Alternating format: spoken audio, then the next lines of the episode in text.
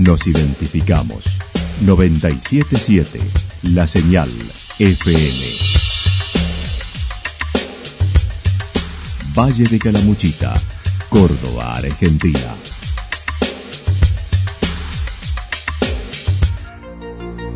El más completo resumen de las noticias de la región, encontralos todos los días a las 12 y 30, a las 16 y a las 22 horas. Panorama de noticias.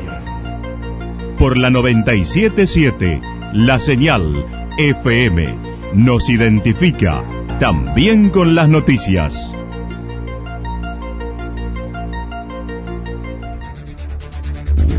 Municipalidad de Villa del Lique. Una forma de vivir. Gestión Ricardo Zurdo Escole.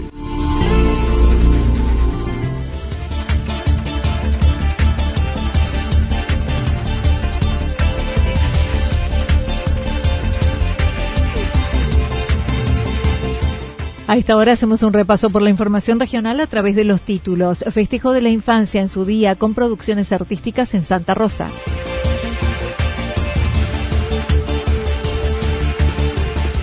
Juez de Loredo, una de las listas de Cambiemos en Córdoba.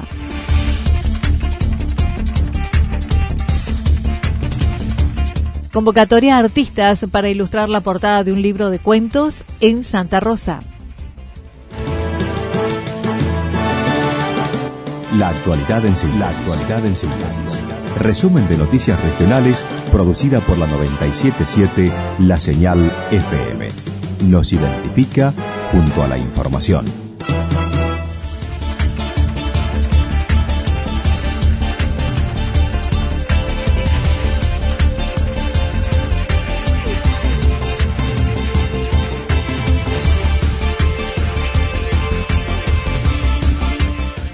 Festejo de la infancia en su día con producciones artísticas en Santa Rosa. El Día de la Niñez este año será en Santa Rosa buscando incentivar la creatividad con una producción artística a los niños en sus casas y que luego formará parte de una exposición después del 15 de agosto. La directora de Desarrollo Social comentó. Siempre tratando de trabajar con alguna propuesta adaptada a los tiempos que nos lleva a vivir, a los tiempos del COVID por eso este año, eh, bueno, estamos con esta propuesta, con esta invitación para llegar a cada familia, a cada niño de Santa Rosa, con una propuesta de que puedan hacer una creación artística, una creación en sus casas, con lo que tengan a mano, ya sea dibujo, algo de, de plastilina, o con fotografías, o con poesías, o lo que cada familia quiera y que nos lo puedan entregar eh, para hacer una gran exposición eh, que va a tener fecha después del, 10 de agosto, por supuesto, eh, en donde podremos estar visibilizando esas creaciones que cada uno de los niños nos puedan estar haciendo llegar. Así que este año la invitación es una invitación creativa. Para ello deberán basarse en los 10 derechos del niño, buscando su conocimiento, reflexión y respeto. Este año la temática elegida fue trabajar sobre los 10 derechos de los niños, los 10 derechos fundamentales, eh, identidad, salud, educación, cuidados, protección, bueno, los 10 derechos fundamentales de, de, los niños, también como una forma de reflexionar en familia sobre la importancia de proteger a los niños, de cuidar a los niños, y qué mejor manera que hacerlo a través de estos 10 derechos fundamentales. La licenciada Mariana Arona manifestó además se continuará entre el 20 y 25 de agosto en las escuelas con el programa Creciendo Juntos y el cuidado de la salud bucal.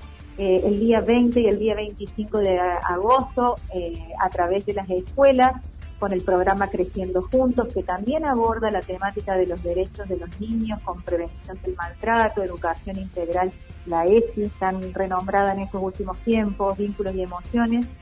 Y también este, más adelante, ya llegando a fin de mes, con, la eh, con el programa de salud bucal y prevención odontológica, en el cual nos acercamos a cada una de las escuelas eh, de nivel inicial y primaria, otorgando los cepillitos, trabajando todo lo que es prevención de salud bucal. Es decir, abordamos todo el mes de agosto con distintas propuestas siempre trabajando en los derechos fundamentales de los niños.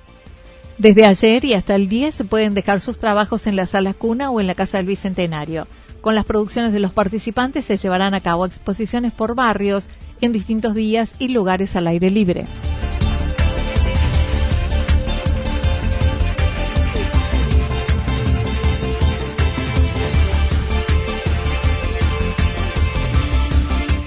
Juez de Loredo, una de las listas de Cambiemos en Córdoba. Una de las cuatro listas de Cambiemos está integrada por Luis Juez Rodrigo de Loredo. Cambiemos juntos. Este último es concejal en Córdoba y ahora precandidato a senador, quien defendió este proceso electoral indicando son naturales y deberían ser menos públicos, a la vez que se mostró contento con el proceso de internas en esta alianza de Cambiemos. Yo sí te quiero decir, Anita, que estoy contento con que haya paso, que haya primarias. Y por ahí no estoy muy de acuerdo con una mirada, pero la digo con respeto porque seguramente si algunos la tienen debe ser por algo, ¿no? Con una mirada tan crítica de que Cambiemos tenga distintas listas. Mira, durante mucho tiempo criticamos las listas sábanas, porque metían dirigentes ahí adentro que uno no conocía, a veces tenían prontuarios.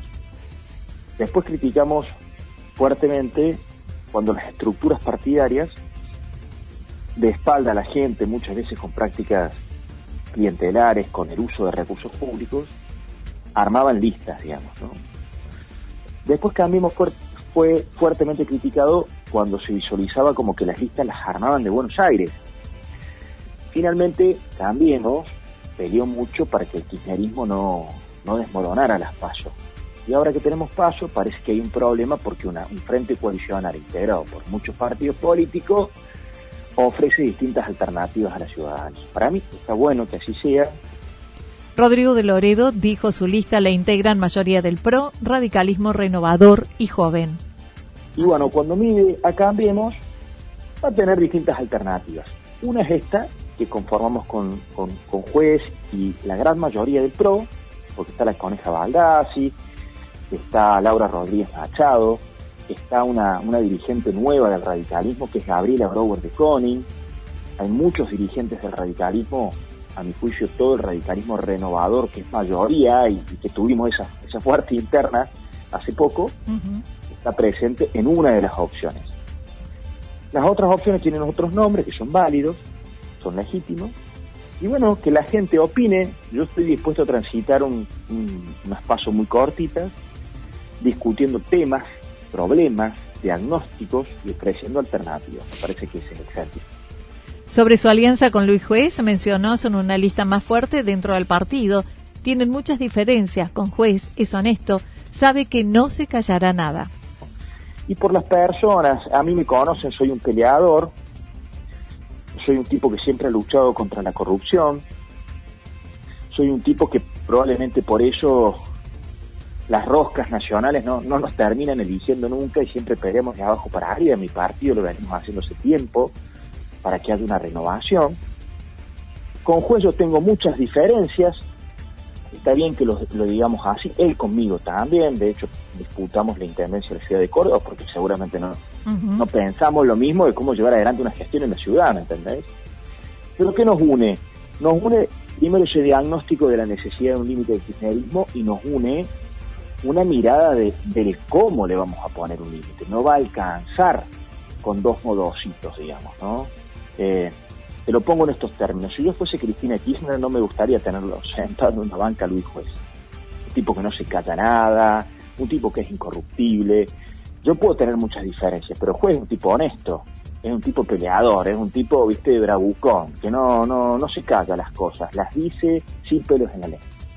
Destacó su posibilidad de trabajar con Martín Lustó, Facundo Manes, Martín de Taz, integrante de una de las listas en el ámbito nacional. Yo como dirigente de mi partido, del radicalismo, estoy entusiasmado con la incursión de Martín Lustó, con quien trabajo junto, con Facundo Manes, con Martín Tetaz. Y la verdad que tenemos una impronta común, nos gusta estudiar los temas, no renunciamos a la Argentina, porque eso es lo que vemos que está pasando. Hay gente que ya dice, bueno, ya está, esto. Primero jóvenes que tienen algún poder adquisitivo, alguna capacidad de estudiar afuera, y se van Segundo, el argentino que ya, digamos, ha perdido la capacidad de sorpresa, se generaliza a todo el mundo y dice, bueno, ya no tiene solución. Entonces hay una apelación a no renunciemos a la Argentina y empecemos a construir una alternativa.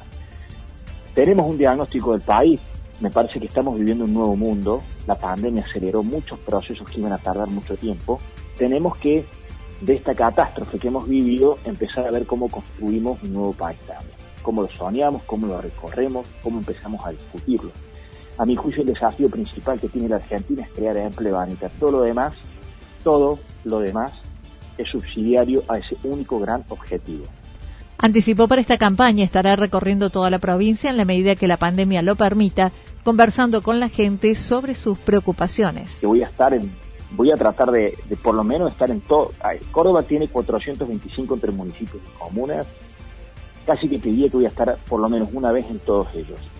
Y vamos a repetir la presencia en algunas ciudades. Obviamente que es una campaña que tiene sus particularidades por lo pandémico, no se puede aglomerar las personas, pero estaremos visitando los polos productivos para conversar a ver qué sucede ahí con los sectores gastronómicos, con las distintas aristas eh, económicas y productivas y sociales que tiene esta provincia que es tan grande, que nada tiene que ver el sur con el norte, el este con el oeste, porque eso la verdad son muchas provincias en una, de manera que difícilmente se procure uno representarla si no tiene un conocimiento, digamos, con, con los pies en la tierra en cada una de sus localidades. Vamos a hacer una recorrida intensa, pero también vamos a estar laburando eh, por las redes sociales, que a mí me gusta decir esto, eh, van conformando una nueva ciudadanía en las redes sociales. No es solamente un marketing, digamos, que pongo una foto en el Facebook.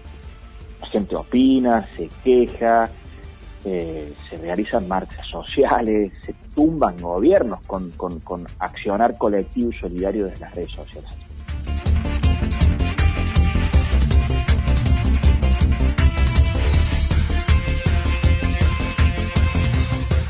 Convocatoria a artistas para ilustrar la portada de un libro de cuentos en Santa Rosa. Hace cinco años, Eugenia Vidalle se instaló en Santa Rosa de Calamuchita. El año pasado, en épocas de pandemia, sin animarse antes a publicar sus producciones, lo hizo con dos libros a principio de este año en poesía y cuentos. Uno denominó Desalmada y otro Descalza. Soy de, ese tipo de escritores que escribieron siempre y no nunca se habían animado a publicar. Sí. Así que el año pasado con la cuarentena fue, fue una etapa eh, de introspección y fue una oportunidad para animarme a encontrar esa, a darle lugar a esa pasión. Así que ahí fue que me animé a, entrar en el proceso de publicación, cosa que, yo no, conocía para nada. Así que arranqué de cero, eso se los digo a todos los que, que tengan intención de publicar.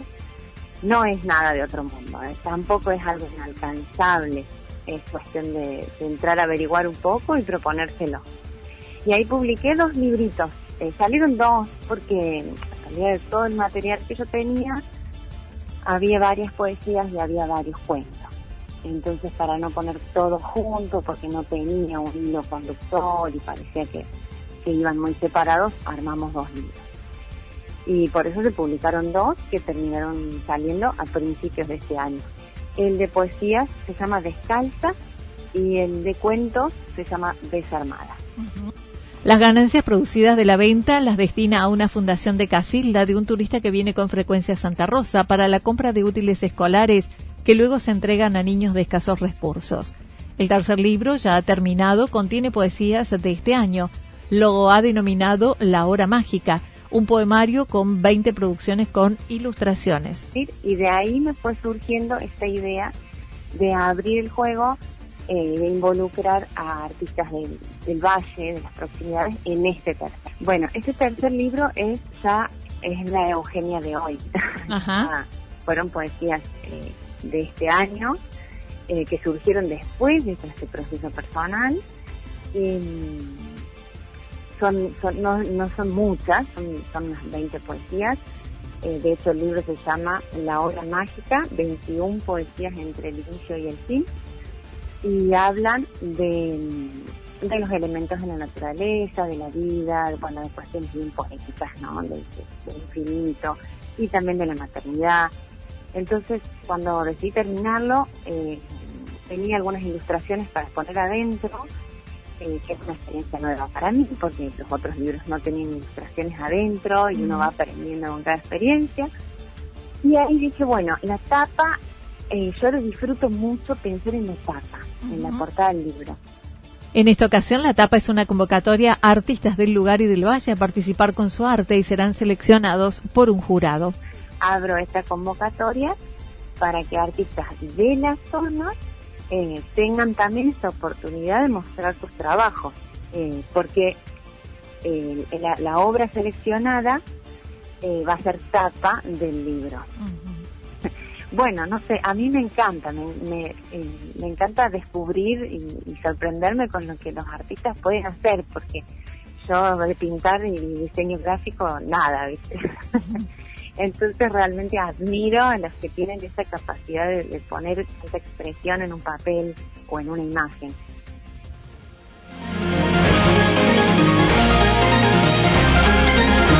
Toda la información regional actualizada día tras día. Usted puede repasarla durante toda la jornada en www.fm977.com.ar.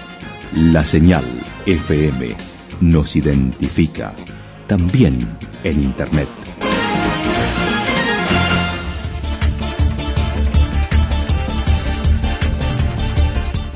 El pronóstico para lo que resta de la jornada indica parcialmente nublado, temperaturas máximas entre 21 y 23 grados.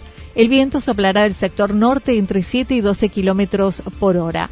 Para mañana miércoles anticipan algo nublado, temperaturas máximas entre 21 y 23 mínimas entre 2 y 4 grados, viento del sector norte entre 23 y 31 kilómetros por hora, sobre todo en la tarde-noche.